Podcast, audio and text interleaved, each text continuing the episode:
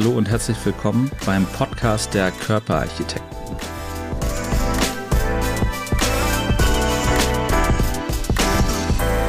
Herzlich willkommen bei der dieswöchigen Ausgabe der Körperarchitekten. Und heute haben wir einen wirklich, wirklich sehr besonderen Gast bei mir. Er ist nicht nur einer meiner engsten Freunde, er ist ein herausragender Mediziner für das, was er macht in dem Bereich Orthopädie, Unfallchirurgie mit Spezialisierung Sportmedizin. Er hat jahrzehntelange Erfahrung in diesem Bereich, hat ein Know-how über Biohacking, Regeneration, wie wir den Körper möglichst schnell wieder fit und sportlich bekommen, wie niemand zweites, den ich kenne. Hat Jahrzehnte als Chirurg auch praktisch am Patienten operiert, repariert, ich freue mich ganz besonders auf Dr. Nikolai Linewitsch. Herzlich willkommen, Nikolai. Danke für die Einladung. Ja, sehr gerne. Und mit den ersten drei Worten hat man schon gehört, du hast einen kleinen Akzent. Und ich möchte lüften, woher der Akzent kommt. Ursprünglich ich stamme aus der Ukraine. Das ist alle meine Verwandte war Ukrainer.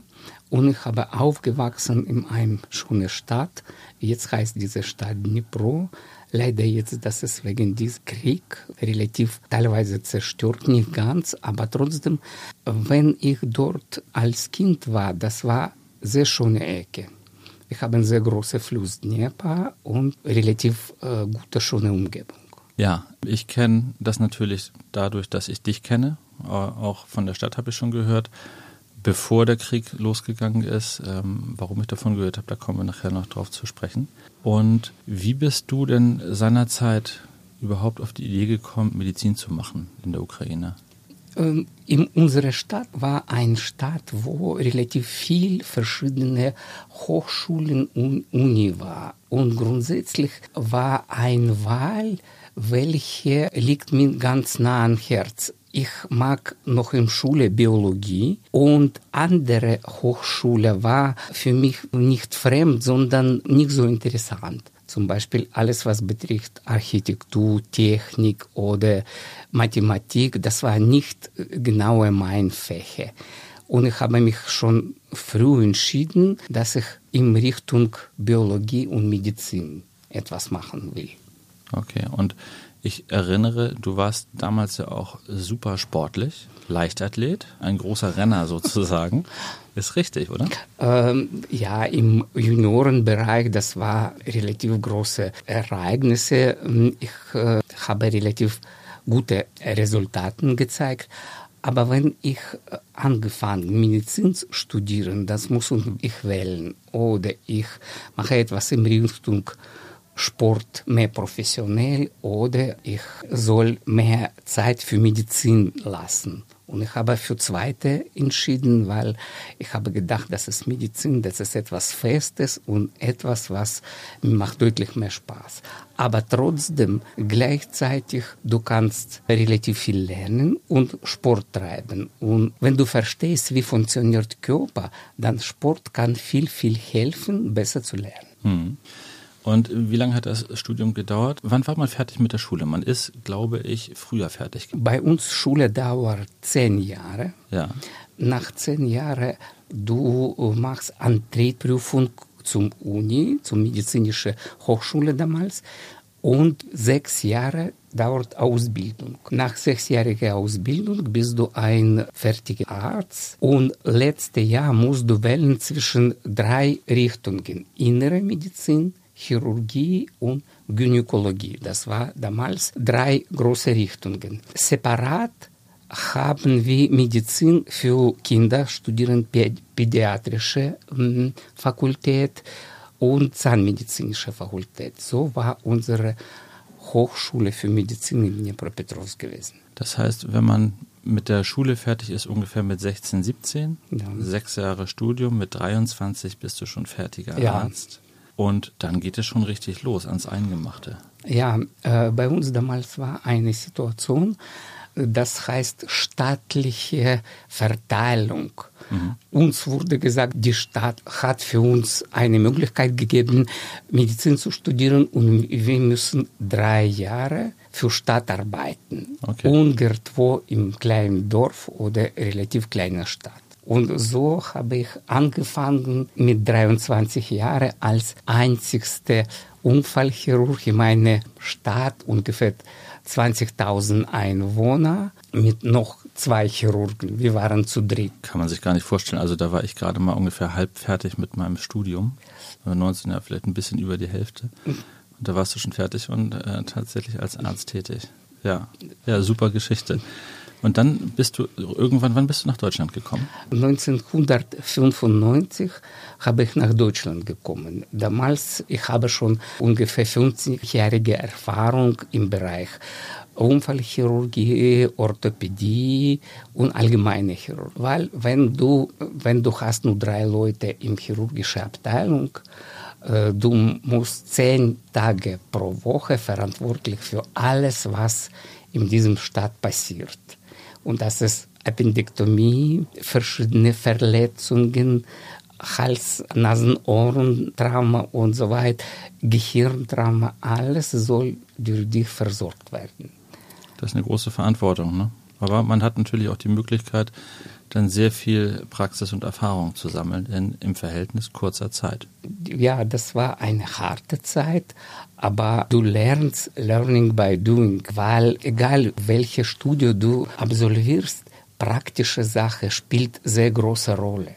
Ja. Und wenn du hast gute Kollegen und sie zeigen dir verschiedene Möglichkeiten, welche hat Chirurgie, Orthopädie, dann diese Faszination, wo du siehst, ein stark verletzter Mensch und nach der Operation, nach drei, vier Monaten, er schon vollständig gesund. Das ist etwas, was für meine Begriffe bringt Vorteil für chirurgische Fächer, weil therapeutische Fächer, äh, das ist auch wichtig, aber im Bereich Therapie, du kannst nicht alle Krankheiten heilen. Du nimmst nur akute Situation und bringst Mensch zu Remission.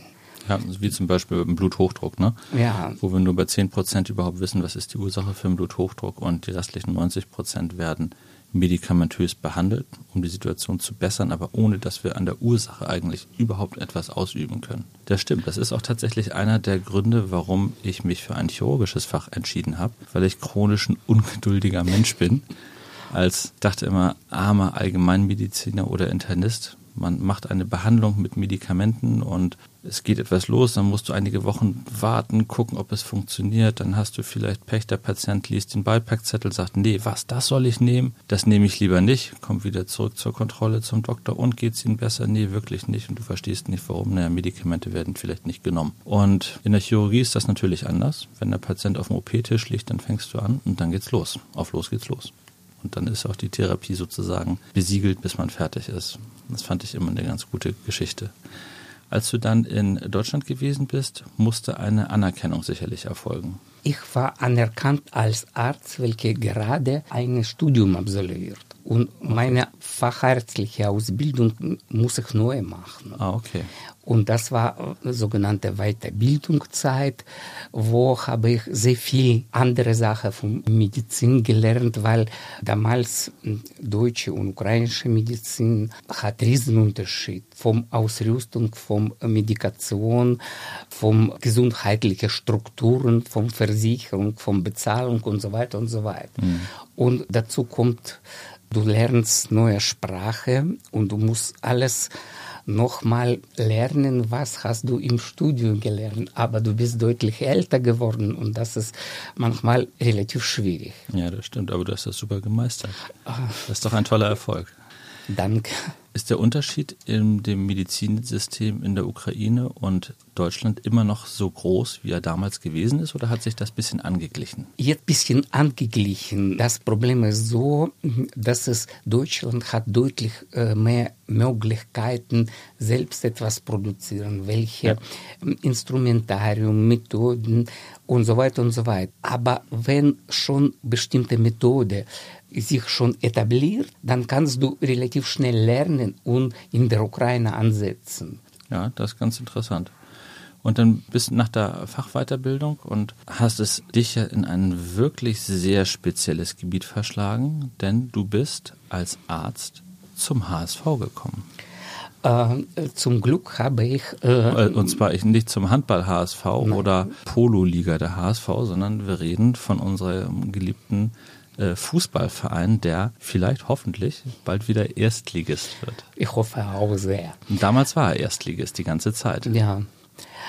Und das war einfach ein bisschen Glück dabei, weil ich habe in Praxis gearbeitet, wo Chefarzt war Dr. Schwarz, damaliger HSV-Arzt.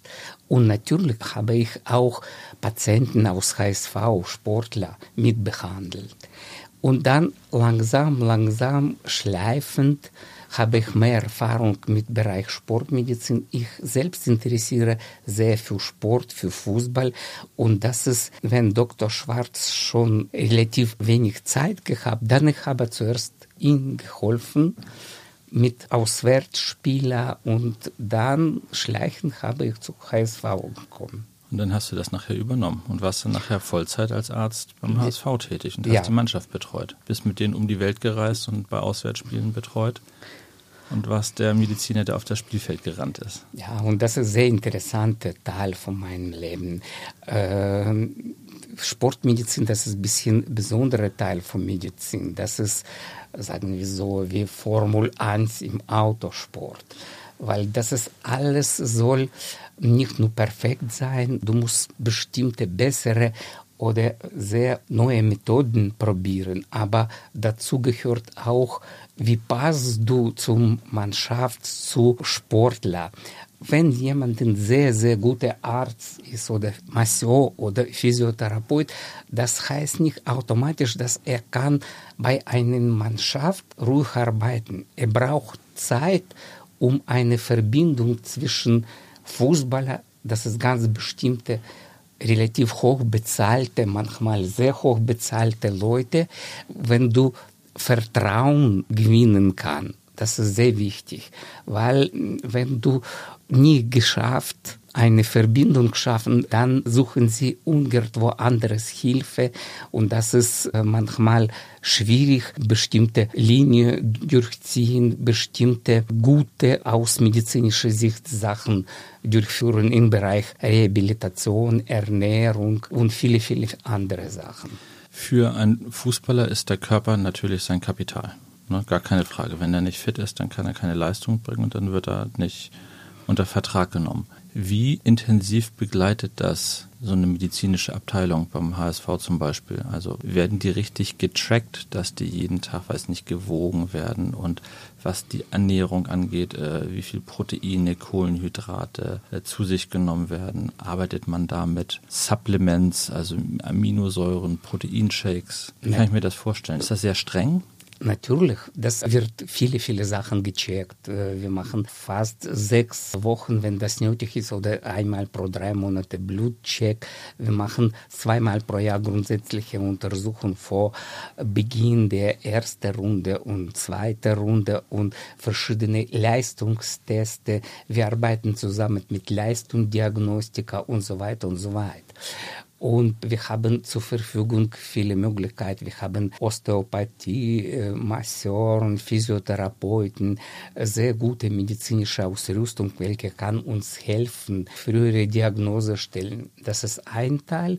Und zweiter Teil, dass es alle Mannschaftsärzte in Deutschland relativ eng verbinden sich. Wir machen fast jede zwei, drei Monate eine Konferenz oder Symposium oder welche Veranstaltungen, wo tauschen wir unsere Meinung und versuchen wir auf höchstem Niveau und das hilft äh, gegenseitig.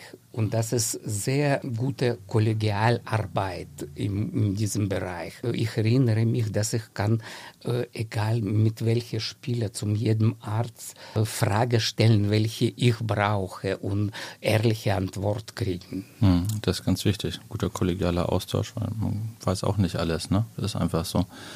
Was ist die häufigste Verletzung, mit der man zu tun hat bei Fußballern? Grundsätzlich ähm, Hauptproblem, wenn Sie so orthopädisch betrachten, das ist Kniegelenk. Mhm. Äh, manchmal Sprunggelenk hat statistisch oft Verletzung, aber nicht so gravierend, weil mhm. im Kniegelenk gibt es Strukturen, welche, wenn äh, Sportler beschädigt, dass seine Karriere steht unter Frage. Deswegen, das ist eine Sache, wo wir müssen versuchen, viel Prävention machen und wenn das etwas passiert, früh richtige Diagnose stellen und richtig behandeln. Also es geht, glaube ich, mit unter anderem um die Kreuzbänder. Ich erinnere mir, du hast mir erklärt, wenn man ein Kreuz, wenn so ein Kreuzband reißt und das wird rekonstruiert, dann kommt es wirklich auf ein, zwei Grad an, wie das genau wieder refixiert ist, damit das hinterher dann auch für einen Fußballer gut funktioniert, nicht für den normalen Menschen aber damit das sportlich wieder belastbar ist. Ne? Natürlich gibt es Situationen, wo für normale Menschen, sagen wir so, bestimmte Abweichung vom goldenen Standard kann kompensiert und Mensch merkt nie, welche Schmerzen oder welche Ungewohnheit im Gelenk. Aber wenn du sollst Leistung an Limit bringen, dass es diese Kleinigkeiten könnte schon wichtig sein. Mhm. Dazu gehört viele, viele andere Sachen. Und deswegen, wir versuchen, diese Sache auf sehr höhere Standard halten. Wenn die eine Verletzung hatten, bekommen die hinterher eine besondere Diät oder Ernährung, um die Wundheilung zu unterstützen, dass das alles wieder gut heilt? Grundsätzlich, das ist ein großes Problem, die Ernährung, weil Sportler auch Leute und haben sie ein Privatleben. Und aus meiner Erfahrung, viele, viele Fußballer versuchen zum Beispiel vor dem Spiel, vor dem wichtigen Spiel, sich sehr, sehr gut ernähren. Versuchen sie alle Rate, welche wir geben, verfolgen. Und wenn das etwas reichen, gewinnen, dann nach dem Spiel Manchmal brechen sie alle diese Regel. Und auf meine Sicht, das ist deutlich wichtiger, wie ernährt sich Mensch nach hartem Training, nach dem Spiel, als vor dem Spiel. Deswegen gibt es viel, viel, viele breite Arbeit, um viele Leute überzogen. Das Problem liegt daran, wenn jemand sehr, sehr gut ernährt sich, er wird nicht besser spielen. Fußball gehört zum Sportarten, wo Mensch muss bestimmte Veranlagung haben, Begabung für diese Sportart. Aber wie lange spielt Mensch? Bis 28 oder bis 36, so liegt meistens an Ernährung und an Disziplin. So ist der Unterschied. Mhm. Deswegen gibt es sehr talentierte Leute, welche brechen alle Gesetze, gehen zu McDonalds und so weiter und so weiter und trotzdem spielen zeitweise sehr gut. Aber um langfristige Erfolge zu schaffen, du musst sehr, sehr auf Ernährung aufpassen. Das heißt, jemand wie Cristiano Ronaldo oder, oder Klose, die müssen da sehr diszipliniert sein, um dieses hohe Niveau des Körpers über zwei Jahrzehnte zu halten oder noch länger. Natürlich, und das spielt eine große Rolle, nicht nur Disziplin, sondern sie müssen mögen alles, was sie machen. Wenn jemand denn immer zwingt, sich etwas Gutes für Körper tun, aber im inneren Bereich macht das nie. Das kommt zum Frustration oder früher oder später bricht Mensch alle diese Gesetze. Aber wenn zum jemanden wird richtig erklären, dass du musst bestimmte Lebensstil haben, um diese Sache leicht zu machen und das gefällt ihnen, dann das wird deutlich größerer Erfolg. Wenn, also wir bleiben mal beim Kniegelenk. Ich sag mal, ich eine Kniegelenksverletzung hätte und einer der Profifußballer die gleiche Verletzung hätte dann hört man ja manchmal, also der fällt jetzt drei Monate aus und darf danach wieder spielen und ich könnte das nach drei Monaten niemals schaffen, sondern würde wahrscheinlich neun Monate mindestens oder ein Jahr brauchen, bis ich wieder so fit wäre, um kicken zu können. Warum dauert das bei denen nur drei und mein Körper braucht so viel länger dafür. Das liegt nicht an Operation oder Technik. In Deutschland wird, egal welcher Mensch, immer auf höchstem Niveau operieren. Aber wenn das so grob zu sagen, zum Beispiel nach Kreuzbandverletzung brauchst du 1000 Stunden Rehabilitationszeit. Mhm. Und Profisportler kann zweimal pro Tag trainieren, hart, mhm. fünfmal pro Woche. Normaler Mensch, wenn versucht das ist, dann schafft vielleicht eine Woche und dann kann nicht. Und wenn unsportlicher Mensch wird mit dieser höheren Belastung, das er schafft einfach nie zeitlich und deswegen braucht deutlich mehr Zeit. Okay, also es geht um die Anzahl der investierten Stunden in der Rehabilitation. Ja, nicht nur. Gibt es bestimmte biologische Gesetze, welche wir können nie, gibt es genetisch determinierte Zeit, zum Beispiel wenn bricht ein Knochen, dann wissen wir genau, wie viel Zeit braucht Körper, um diese Sache zu stabilisieren. Und gibt es keine Möglichkeit, dass wir diese Zeit beschleunigen. Zum Beispiel, egal wie machst du, wie fit Frauen, wie viel investiert im Sport oder überhaupt nicht sportlich, aber alle kriegen Kinder im neuen Monat. Gibt ja. es nie Möglichkeiten, dass es eine Frau stark trainiert und nach sechs Monaten ein gesundes Kind kriegt? Ja, Deswegen, du musst verstehen, in welchem Bereich kannst du etwas beschleunigen und welchen Bereich musst du einfach lassen. Okay, ja, macht Sinn für mich auf jeden Fall. Du bist dann ja nach der Umstrukturierung des HSV, hast du den Verein gewechselt und bist, glaube ich, mit Thomas Doll nach Saudi-Arabien gegangen zu Al-Hilal. Ja, das war eine genau. spannende Geschichte. Das war eine ganz andere Umwelt, ganz andere Kultur und das ist eine sehr tolle Erfahrung. Ja. Ist das Leben da als Mediziner, ist Medizin, Sportlermedizin da anders? Ist das noch moderner, weil die einfach noch mehr finanzielle Mittel haben, ihre Sportler zu betreuen? Oder ist es, ja, wie unterscheidet sich das von den Möglichkeiten, die man hier hat als Sportarzt? Natürlich, dort du kannst fast unbegrenzte finanzielle Möglichkeiten aber grundsätzlich, um etwas zu erreichen, brauchst du nicht nur Technik und nicht Geräte und nicht Methode, sondern Verständnis von Leuten, welche gehören zur Mannschaft.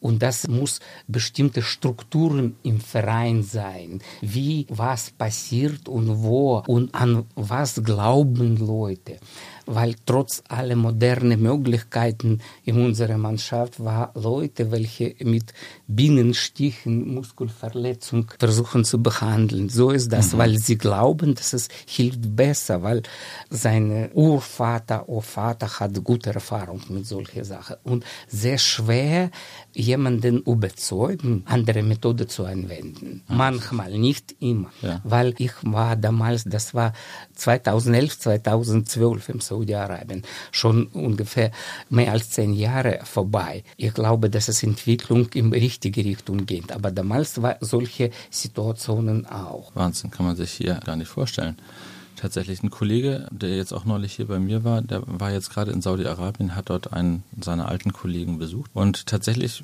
das Land ist wohl im Umbruch dahingehend, dass es viel offener wird für viele Sachen, die wohl vor zehn Jahren noch gar nicht möglich gewesen sind. Also er sagte, teilweise waren Frauen auch unverschleiert gewesen. Es wurde Musik auch draußen gehört. Also da tut sich tatsächlich auch was. Sicher verzögert, ja, aber es tut sich was. Das ist Entwicklung, das ist egal, was passiert, trotzdem Entwicklung wird immer. Ich ja. war in Zeit, wo Frauen dürfen nie Auto fahren und so weiter und so weiter. Das war ganz strenge Regel. Aber trotzdem im Al-Hilal gibt es Leute, hochgebildete arabische Leute, welche verstehen, wie funktioniert Fußball. Mhm. Und wie soll ein moderner Verein aussehen? Und damals, das war große Hilfe, aber nicht alle. Ja, ja okay, das ist immer so. Ne? Man, eine, eine Umbruch und eine Neuerung kommt nicht über Nacht. Tatsächlich. Ne? Und von Al-Hilal bist du dann gegangen wieder in die Ukraine, äh, nach Dnieper? Ja, das ist in meinem Stadt war damals sehr, sehr starke Mannschaft Dnieper. Dnieper war zweimal Landesmeister vom UdSSR. Für ein relativ kleine Stadt und nicht, sagen wir so, Hauptstadt, für dieses Riesenland, das ist ein Riesenerfolg, weil wir haben sehr gute Akademie für jüngere Leute und viele, viele berühmte ukrainische Fußballer stammen aus Dnieper. Und Dnieper damals hat höhere Ziele und hat einen modernen Trainer, Juan Doramos, welcher äh, mit Sevilla damals war, Europa League Gewinner. Er kommt nach Dnieper und er sieht, dass es medizinische Abteilung damals hat, sagen wir so, nicht alle Möglichkeiten, welche hat ein moderner Verein. Und sie haben gesucht jemanden, welcher kann das besser bringen. Und als ich stamme aus der Ukraine, war ein Fall, dass es HSV einmal gegen Dnieper gespielt im UEFA Cup. Und Dnieper hat gewonnen. Mhm. Und ich war am Stadion und hat Kontakt mit Mannschaft gehabt und mit Führung von Mannschaft. Und nach fünf Jahren erinnern sie die Sportdirektor an mich und hat mich angerufen und hat mir vorgeschlagen, dort zu arbeiten. Hm. Das war auch eine sehr spannende Zeit, weil ich war auch bei einem Top-Trainer Und äh, mit Nierbach haben wir 2050 im Finale Europa League gestanden. Leider 2-3 gegen Sevilla verloren, aber trotzdem für ukrainische Klub, das ist sehr, sehr großer Erfolg. Nicht schlecht. Und Du stehst doch immer noch mit denen in Verbindung.